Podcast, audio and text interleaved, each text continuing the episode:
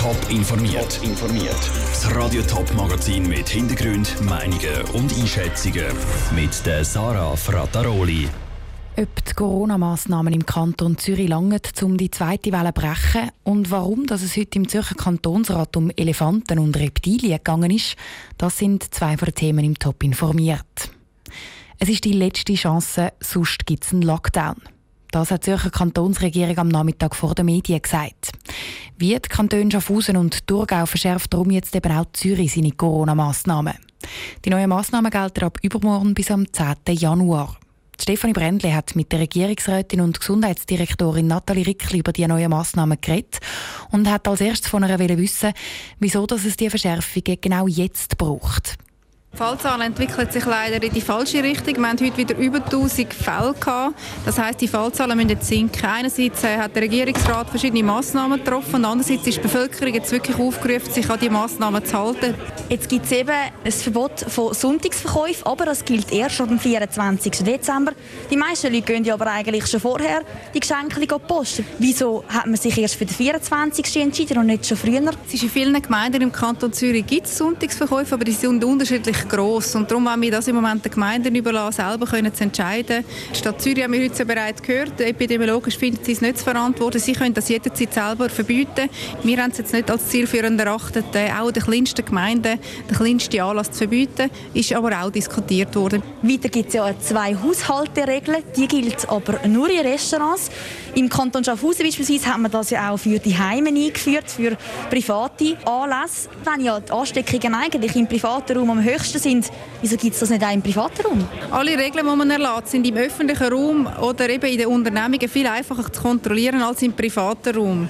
Wir haben es diskutiert, aber gefunden, es ist nicht möglich, die noch weitere Einschränkungen zu machen, wo man dann auch effektiv kann kontrollieren kann. Wir zählen auf die Verantwortung der Leute. Dann müssen ja auch Casinos schließen oder Betriebe aus dem Sexgewerbe. Aber zum Beispiel Freizeitanlagen wie Hallenbäder, die bleiben offen. Wieso hat man sich da für diese Differenzierung entschieden? Wir haben doch auch noch dort, wo es den Familien etwas möglich sein soll, zum Beispiel in ein Kino zu gehen oder in ein Hallenbad zu gehen, auch für Leute, die vielleicht nicht so äh, viel Kontakt haben, das weiter zu ermöglichen.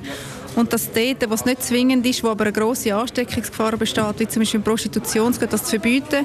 Und bei den Casino ist es auch so, dass die Leute sich auch doch bewegen und mischen und eben nicht zum Beispiel ihren fest zugeteilten Sitzplatz haben den ganzen Abend. Das hat uns letztlich dazu bewogen. Wir werden sehen, ob das genügt. Kanton Zürich geht jetzt so in die Vorweihnacht. Zürcher Gesundheitsdirektorin Nathalie Rickli im Interview mit Stefanie Brändle.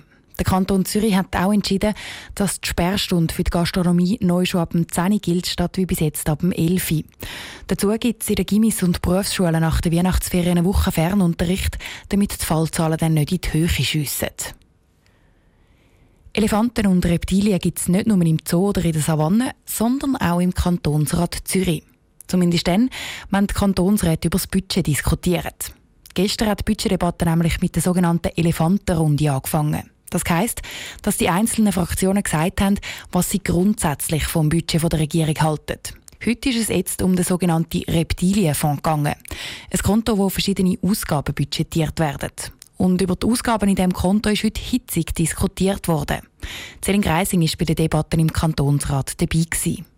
Wegen Coronavirus ist das Budget vom Kantonsrat Zürich tiefrot. Trotzdem haben Kantonsräte dem Pflegepersonal unter die Arme greifen und das mit einem Bonus. Für das hat es einen Antrag von der SVP und einen von der SP gegeben. Vor allem der Antrag von der SVP hat für eine hitzige Debatte gesorgt. Die SVP hat allen Spitalpflegern mit einem tiefen Lohn 500 Franken auszahlen, erklärt der SVP-Kantonsrat Jürg Sulzer.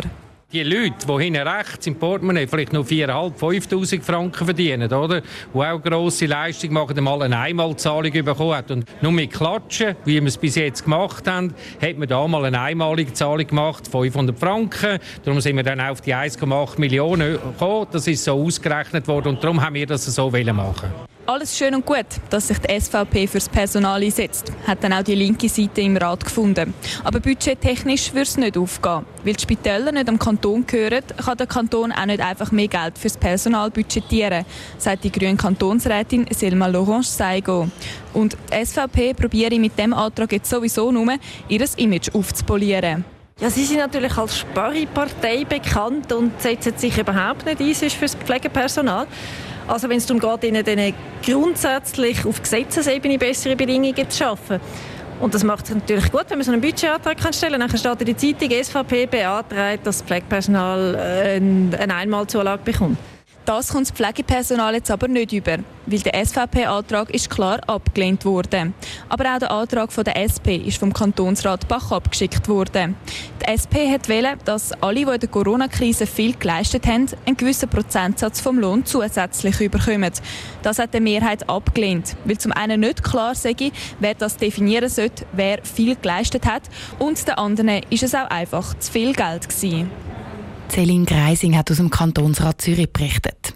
Der Kantonsrat diskutiert heute Abend noch weiter. Fertig wird er mit der Budgetdebatte aber sicher noch nicht. Darum sind nächste Woche dann nochmal zwei Sitzungstage eingeplant. Und während der Kanton Zürich für die Budgetdebatte ganze vier Tage braucht, rechnet 10.000 Seelengemeinde Wald im Zürich Oberland gerade mal ein Abend ein. Heute Abend. Trotz steigender Corona-Fallzahlen macht Wald heute nämlich eine Gemeinsversammlung. Der Ruud Schmenzi hat von der Gemeinde wissen, warum sie den Entscheid über das Budget aus Sicherheitsgründen nicht von der Gemeinsversammlung an die Urne verschoben hat. Die Budgetgemeinsversammlung der Gemeinde Wald ist in der reformierten Kirche. Mit gut 550 Sitzplätzen kann die Corona-Massnahmen eingehalten werden, versichert die Gemeinde.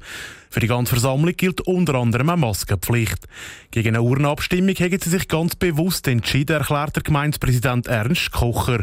Sie wollen das politische Recht der Stimmbevölkerung nicht einschränken. Dass man im Rahmen der politischen Auseinandersetzung zum Budget zu einzelnen Beträgen Anträge stellen das ist uns sehr wichtig.